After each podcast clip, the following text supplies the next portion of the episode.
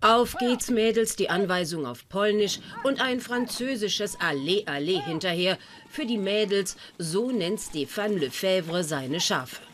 Ein waschechter Pariser in der polnischen Provinz. Der Liebe wegen hierher gezogen mit französischen Schafskäserezepten im Gepäck.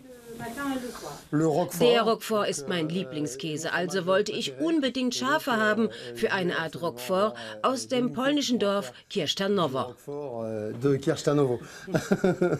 Magdalena und Stefan eine polnisch-französische Romanze.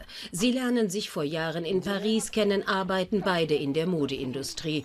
Ein Leben im Büro und Flugzeug. Schließlich schmeißen sie alles hin, entscheiden sich Käse zu machen, vom Modeglämmer in den Schafstall. Als wir da im Wirbel der Stadt waren, waren wir ständig auf der Suche. Und eigentlich wussten wir nicht einmal, wonach. Aber weil Stefan nun mal Franzose ist, ist ein Leben ohne französischen Käse unmöglich, also macht er ihn selbst. Das Leben ist jetzt ruhiger geworden, geht aber früh los. Erstes Melken morgens um fünf. Bis die Käse ausgereift sind, brauchen sie ziemlich viel Aufmerksamkeit.